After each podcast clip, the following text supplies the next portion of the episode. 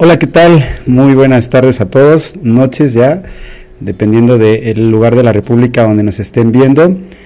Les saluda el profesor Salvador Gómez, es un gusto para mí estar nuevamente con ustedes en esta transmisión virtual, completamente en vivo desde las oficinas de Educatón, aquí en Cuernavaca, Morelos.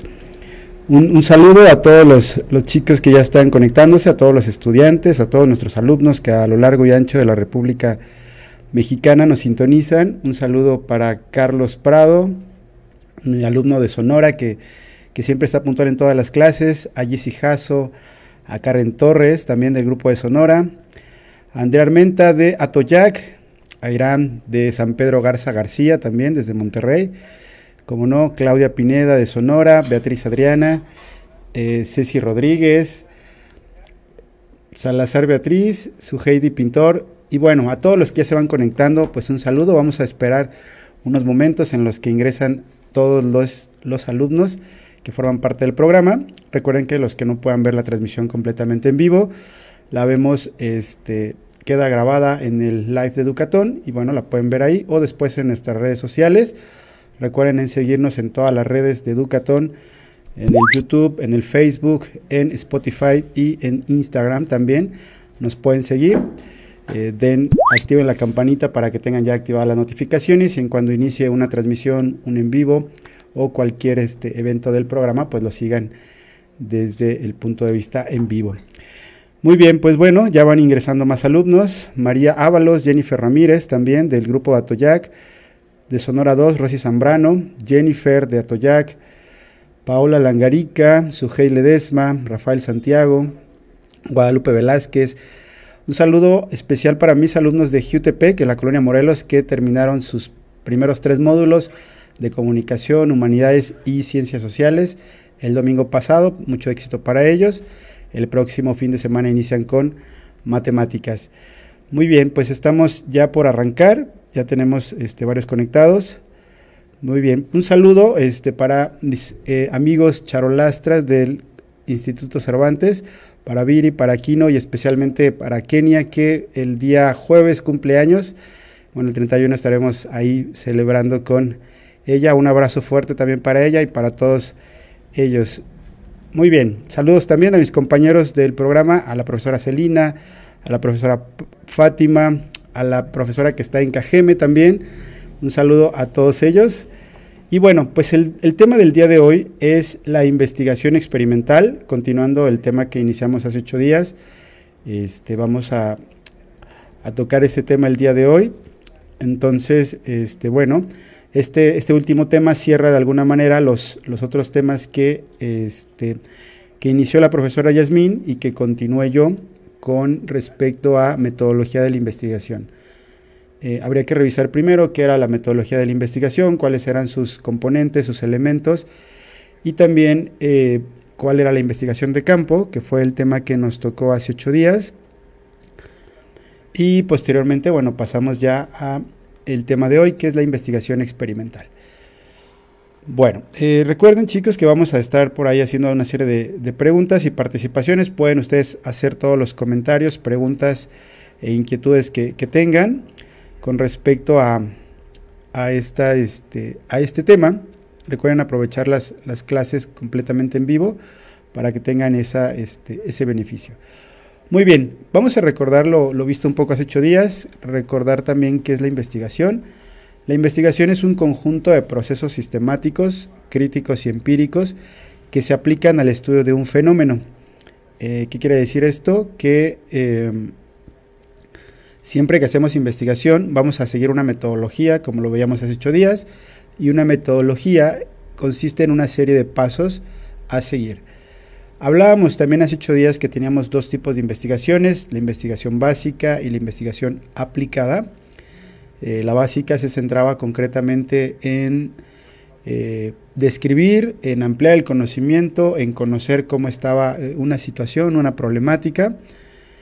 Y la aplicada era más de intervención, era cuando nosotros teníamos la finalidad de cambiar esta realidad o esta problemática con una serie de, estrategias que de alguna manera se aplicaban y a partir de eso pues desarrollábamos varios, varias estrategias y, cambiar esa, esa problemática. Entonces, Vamos a comenzar por aquí definiendo esto, investigación, y recordar los conceptos de investigación básica e investigación aplicada. Muy bien, eh, recordar también lo que era el método científico, que en, las tres clases lo hemos estado trabajando. El método científico consta una serie de pasos, una serie de procesos, los cuales comienzan con la observación. Recordando y retomando el tema de hace ocho días, eh, la observación dista de, la de la simple vista, ¿no? Nosotros encontramos eh, la observación con respecto a todos los fenómenos. Si queremos encontrar una problemática, queremos encontrar un tema de investigación, pues lo podemos encontrar ahí en, en la realidad. Observemos la realidad, observemos nuestro contexto y a partir de eso podremos lograr saber cómo es que eh, observamos y desde qué, desde qué perspectiva encontramos ese fenómeno. Después de la observación comenzamos a investigar, comenzamos a indagar, volvemos objeto de investigación cualquiera, cualquier fenómeno y eso nos genera hipótesis. Recuerden que las hipótesis son eh, supuestos, son interrogantes a esta eh, situación del, del cual encontramos un problema para posteriormente pasar a la parte del experimento. La parte experimental, como le solemos llamar, es cuando ya ponemos en práctica eh, todas nuestras hipótesis y llevamos al terreno de la, de la realidad justamente eh, cuántos, cuántos conceptos estamos eh, llevando a cabo. Al final hay que, eso nos arroja una serie de resultados. Los resultados son los datos con los que contamos y a partir de esa serie de, de datos, a partir de esa serie de, de elementos, pues llegaremos a unas conclusiones. Las conclusiones, pues evidentemente, nos llevarán a descubrir o a explicar un fenómeno de la realidad. Entonces, bueno, no olvidemos los pasos del método científico para que los tengamos presentes todos los días. Ok, eh, también definamos qué es la ciencia, ¿no? Recordemos que en esta parte de las ciencias eh, sociales y las ciencias experimentales, como parte de los módulos de su programa. Eh, las ciencias se pueden dividir por lo pronto en dos tipos, las ciencias formales y las ciencias factuales. Las ciencias formales son aquellas que consisten o que trabajan únicamente con abstracciones, es decir, con elementos que no tienen una eh, representación en la realidad. Por ejemplo, las matemáticas o la lógica eh, tienen representación, mas no tienen concreción en la realidad. Por ejemplo, los números eh, nunca vamos a ver a, un número en la realidad.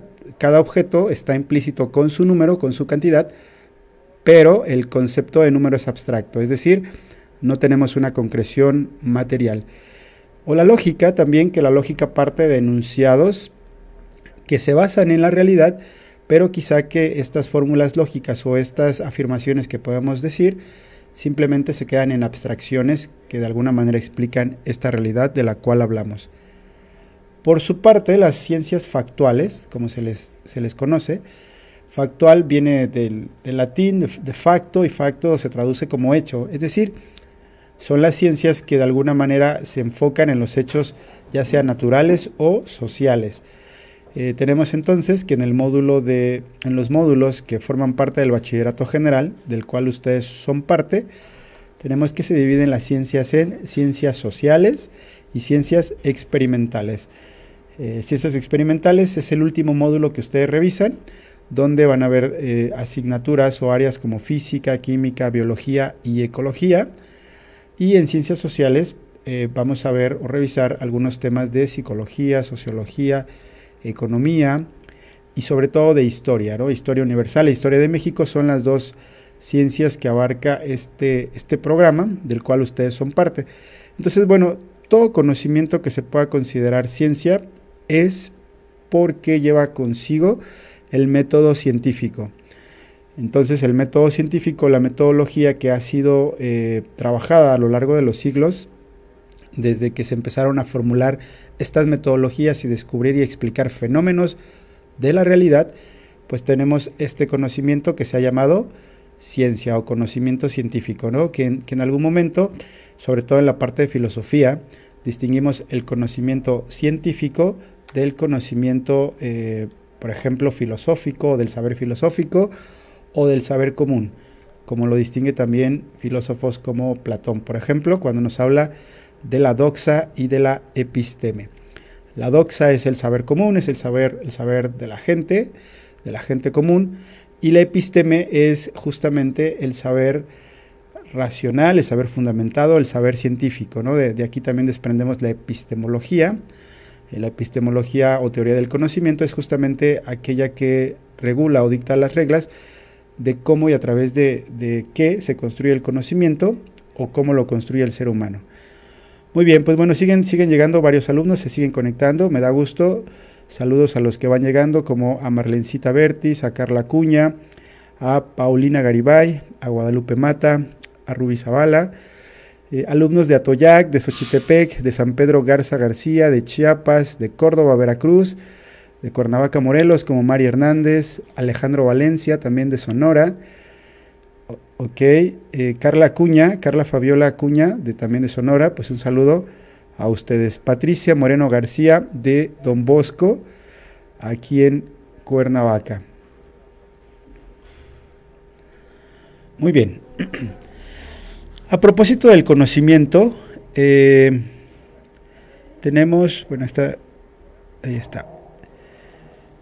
Tenemos que distinguir desde el punto de vista de un filósofo Kant, en la obra Crítica de la Razón Pura, nos habla acerca del conocimiento, ¿no? Y podemos hablar del conocimiento, pero eh, hay que distinguir que tenemos, en principio, según Kant, dos tipos de conocimiento.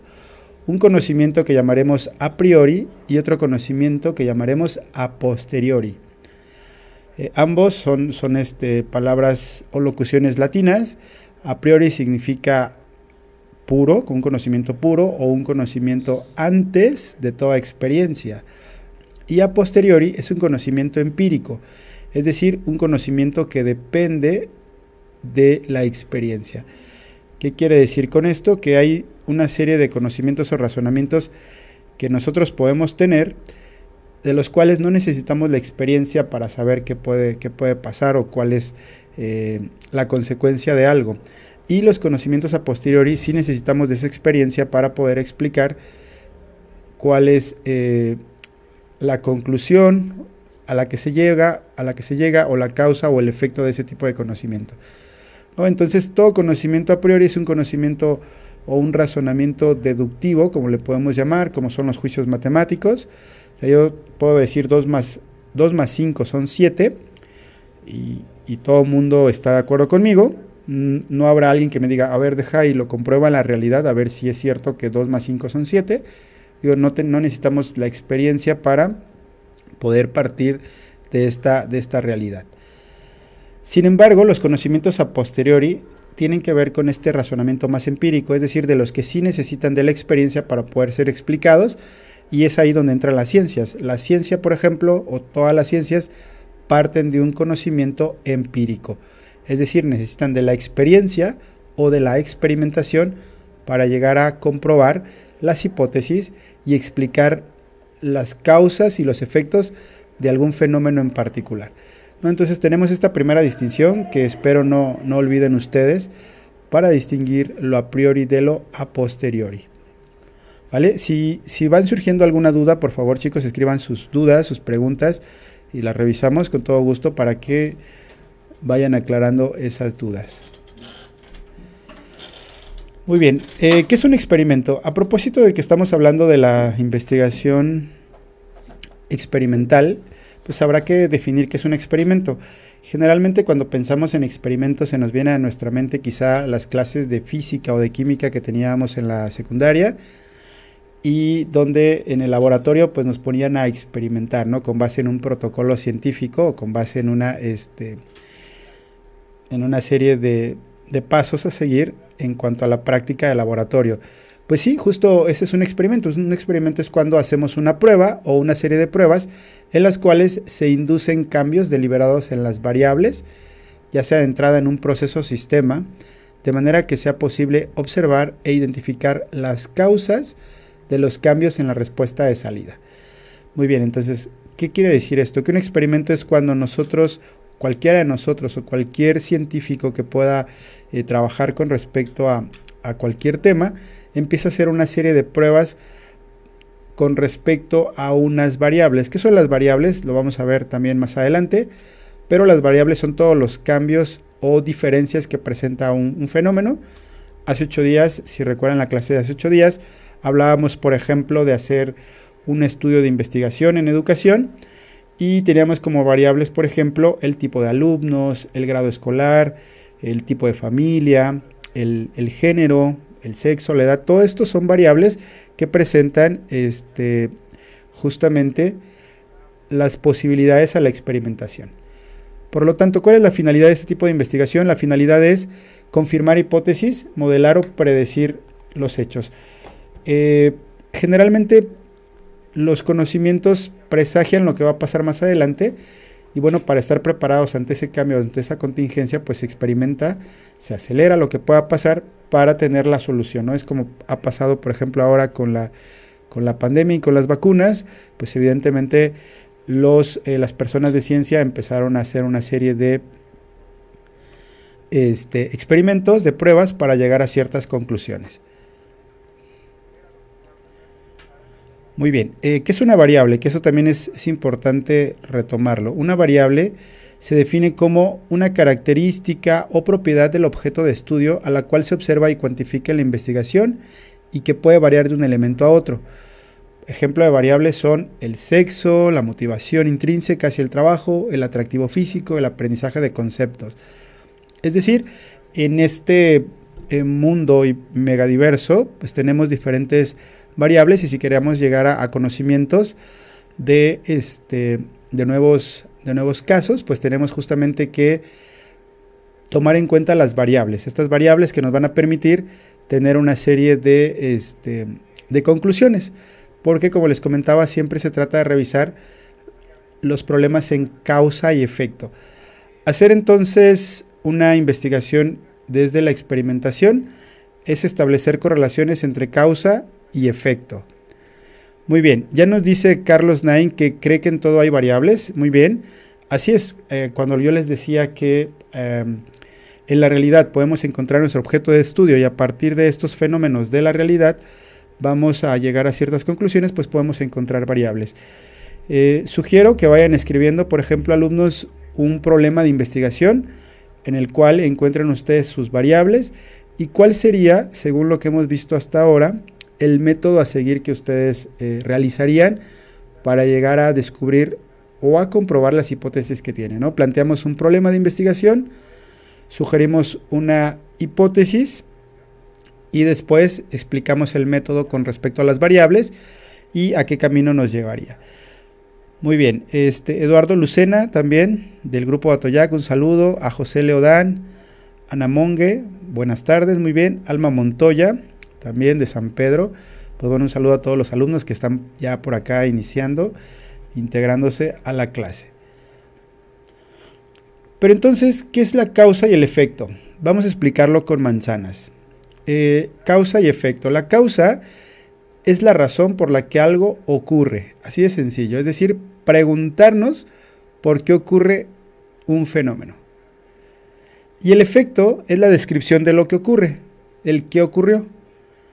Por ejemplo, tenemos acá un, dibujito en el cual nos muestran a una, a una niña, una jovencita, haciendo una bomba de chicle. Y bueno, en esta bomba de chicle,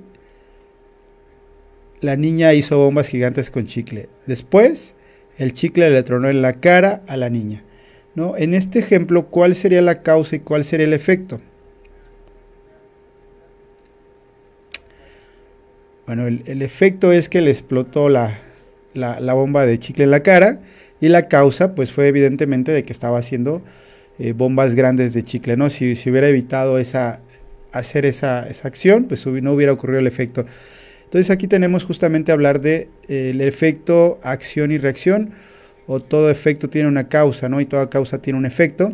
Es justamente lo que vamos a tener en cuenta con respecto a eh, el método experimental en la investigación científica. Otros ejemplos serían eh, por qué ocurre o cuál es el, fenómeno del arco iris o cuál es la causa del arco iris. Bueno, pues que llueve y mientras llueve hay luz solar que de alguna manera este, vincula esta relación con los rayos del sol y eso produce un efecto, este, el efecto arcoíris. ¿No? Otro, otro ejemplo sería este, la nieve, por ejemplo, un helado que se empieza a derretir. desde el punto de vista físico, los cambios físicos de la, de la materia, y entonces tenemos justamente que el helado se derrite, no pasa de sólido a líquido. ¿Cuál es la causa? Pues en este caso el calor, ¿no? El calor que produce el sol. Cuando escribimos enunciados y empezamos a formular explicaciones con causa-efecto, tenemos unas palabras claves que aparecen aquí. Son, por ejemplo, entonces, porque o gracias a esto, debido a, por eso o por lo tanto. Este tipo de nexos o conectores nos van a servir justamente para aclarar lo que ocurre y lo que ocurre desde una perspectiva eh, científica. ¿no? Hacer ciencia también consiste en explicar los fenómenos a través del lenguaje y bueno, a través del lenguaje pues evidentemente requiere de eh, la sintaxis, requiere de la comunicación y en este caso requiere de los nexos que de alguna manera van hilando mis ideas previas con mis ideas posteriores. Hacer ciencia entonces es todo un eh, proceso cognitivo, un proceso epistemológico, el cual nosotros nos vamos explicando una serie de fenómenos que ocurren en la realidad y que los vamos explicando a través de la experimentación y lo comunicamos a los demás a través del lenguaje. Entonces, bueno, esto también es un, un bonito ejemplo de cómo llevamos a cabo la investigación experimental. Muy bien. Eh, Luz Argüelles Sosa de KGM1, un saludo también. A Ana Monge también del grupo de Sonora. Olga Urrutia de Manzanillo. Muy bien, un saludo a todos ellos. Muy bien, Carlos Naim habla de las variaciones. Muy bien, chicos, pues vayan, vayan pensando, vayan proponiendo una serie de, variaciones que de alguna manera nos, expliquen esto, ¿no? Este, que ustedes planteense una problemática como la que hacíamos hace ocho días, en la cual desde esa perspectiva vamos hablando de lo científico. Eh, hacer ciencia justamente entonces es, consiste en observar la realidad y a través de la realidad explicarnos los fenómenos.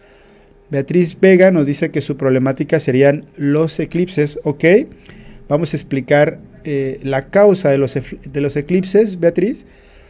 Escríbela con una serie de enunciados. Eh, a ver cómo, cómo explicarías el efecto de los, de los eclipses y cuál sería la causa de estos efectos. Muy bien, recuerden que lo que tomamos hace ocho días como punto de partida para generar una problemática era seguir esta serie de pasos, pensar primero en un tema, luego en los sujetos objetos de investigación, hay que tener claro cuál es mi tema, a quién va dirigida mi investigación, si son sujetos o son objetos, Puede ser un objeto de la naturaleza, puede ser un ser vivo, puede ser un fenómeno histórico, dependiendo de la ciencia que yo esté ocupando y a través de eso pues generar mi investigación. No descartar las correlaciones, factores y o variables, ¿no? Es decir, todo lo que está implícito en ese hecho, en ese fenómeno, en ese objeto, que como ya vimos hace un momento, eh, los factores pueden cambiar. Y a través de ese tema, de los objetos de investigación y de las variables, puedo empezar yo a generar preguntas eh, respecto a ese hecho. Las preguntas tienen que estar problematizadas para que se justifique la acción de eh, investigar, de investigar algo, algo que tenga que ser digno de investigación, es porque no solo me importa explicármelo a mí, sino porque importa o tiene este, importancia o relevancia para eh, un sector más grande de la población. ¿no? A eso se le llama, por ejemplo, la justificación. Cuando estás realizando un tema de tesis, eh, siempre te piden que justifiques tu tema de tesis, es decir, das las razones del por cual tu tema es relevante para ser investigado y no solo es un tema que pues no nos llevará a ningún lado o que no tiene ninguna relevancia científica del área que estés trabajando.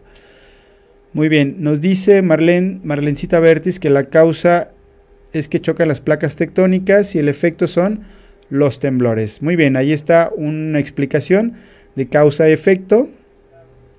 Yesenia Maya nos habla del agua, pero ya no nos da más explicaciones, ojalá lo pueda desarrollar.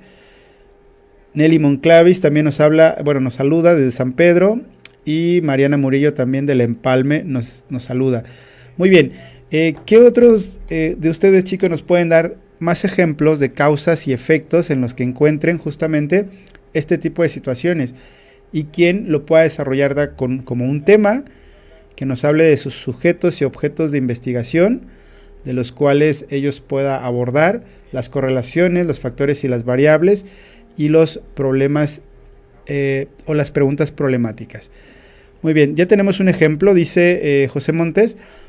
Trabajo en un instituto de investigación en temas de salud. Hay muchísimos temas que se analizan. Puede dar un ejemplo muy completo. Perfecto, José. Ojalá nos puedas dar ese ejemplo, sobre todo en, temas de salud. Pues bueno, tenemos eh, gran, gran parte del sector de la, de la población que, bueno, se está investigando acerca de, este tipo de problemáticas, ¿no? Y, y, la salud pública, pues es un problema que afecta nos afecta a todos. Muy bien, Sarita Dibao nos dice que la contaminación en la Ciudad de México. Muy bien, ya tenemos tema, la contaminación en la Ciudad de México. Habrá que pensar cuáles son nuestros sujetos, objetos de investigación, cuáles son esas correlaciones, factores o variables que se ponen en juego, que están intrínsecas, y a partir de eso generar las preguntas y los problemas. Muy bien, este, ok, el cambio climático, nos dice Emma Quiroz. ¿Vale? Qué bueno que proponen temas, vayan desarrollándolos con base en estas preguntas o explicando causas y efectos.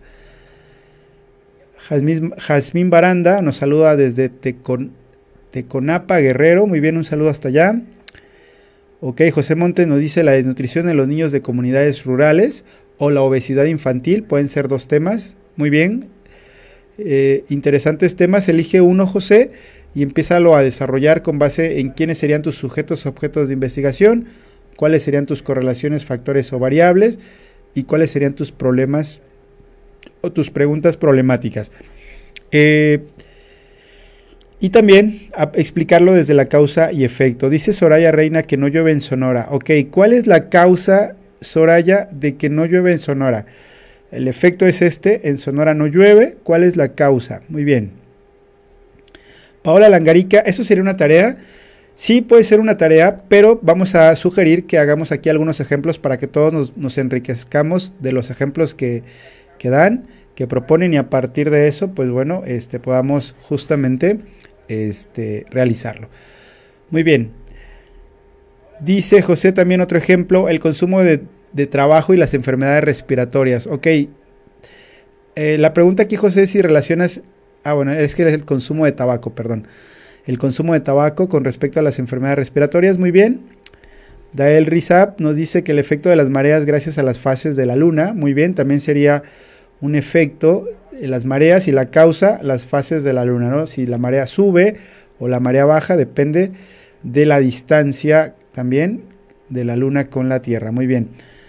La contaminación en el agua, Oliver Irán Mendoza, perfecto. Aquí nada más habrá que delimitar el tema, porque siempre queremos eh, investigar temas muy amplios o muy complejos, pero el primer paso sería la, la delimitación de mi tema, es decir, ponerle límites a mi tema, no tratar de abarcarlo todo.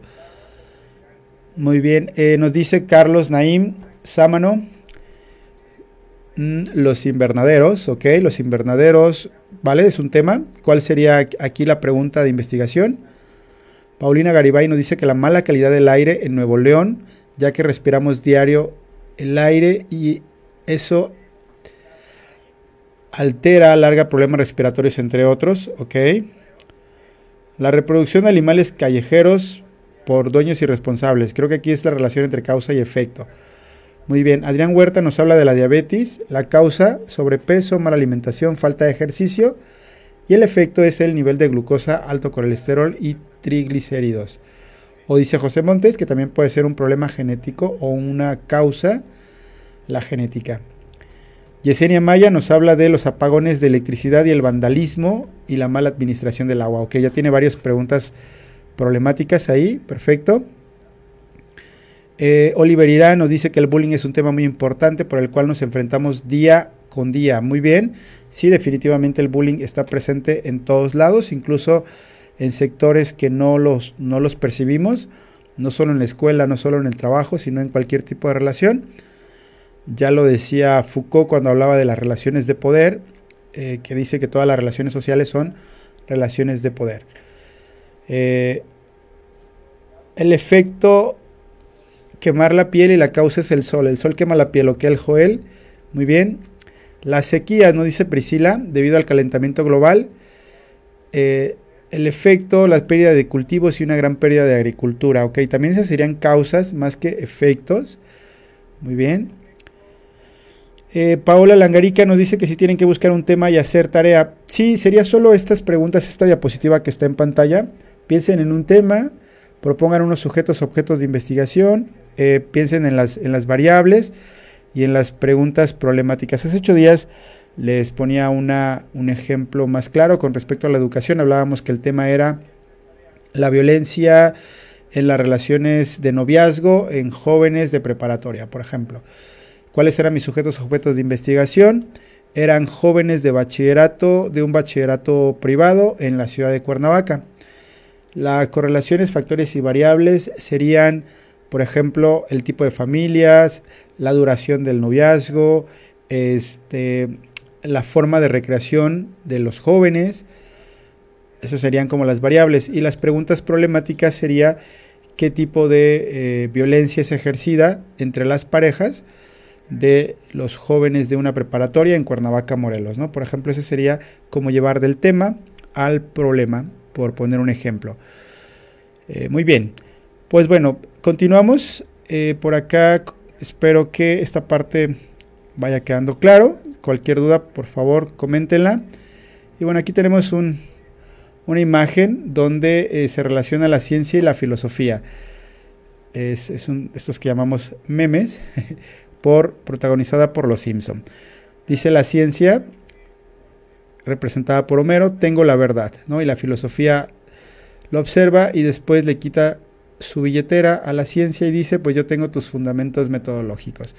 Muy bien, a manera de, a manera de chiste nos, nos explica que eh, la ciencia y la filosofía han elegido caminos distintos porque la ciencia ha creado su propio método de estudio y se ha desprendido de la filosofía porque cree que ha llegado a la explicación de la verdad. Sin embargo, la filosofía siempre está ahí fundamentando todo lo que la ciencia este, va, va explicando. Todos los fundamentos para llegar a algún método, para llegar a alguna verdad, pasan por el registro de la filosofía y a partir de eso, pues se van generando el conocimiento, ¿no? Entonces todo esto de la investigación y la metodología de la investigación y los pasos que hemos visto con los elementos, con las partes del método científico, pues nos lleva justamente a eso, a explicar la realidad desde una perspectiva más científica.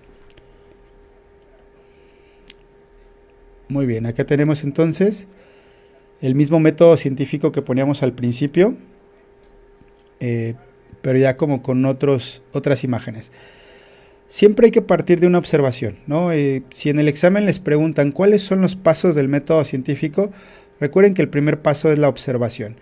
Y observar consiste en fijar tu atención en un hecho, en un objeto o en un fenómeno. Y a partir de esto que tú visualizas, a partir de esta, esto que tú ves que te llama la atención, tienes que realizarte una pregunta donde viene la hipótesis, ¿no? Es decir, preguntarte cómo por qué pasa eso, o, para qué, o cuál es el sentido, o cuál, o cuál, es la causa de que esto suceda de esa manera. Y de manera implícita o incluso a veces de manera inconsciente empezamos a generar hipótesis. Las hipótesis son respuestas a las preguntas que nosotros nos planteamos. Eso es una hipótesis, dar una respuesta previa a cualquier, a cualquier problemática que nosotros nos planteamos desde la observación. La hipótesis es importante porque a partir de eso vamos a guiar nuestro camino, que es lo que conocemos como la experimentación. La experimentación, como hemos visto en esta sesión, consiste en seguir una metodología y una serie de pasos para analizar las variables que se da en un hecho, en un objeto o en un fenómeno. Es decir, hacer esta relación de causa y efecto. Relación de causa y efecto con respecto a lo que sucede en las hipótesis. Después de eso llegamos a unos resultados. Los resultados se analizan. Analizamos los datos.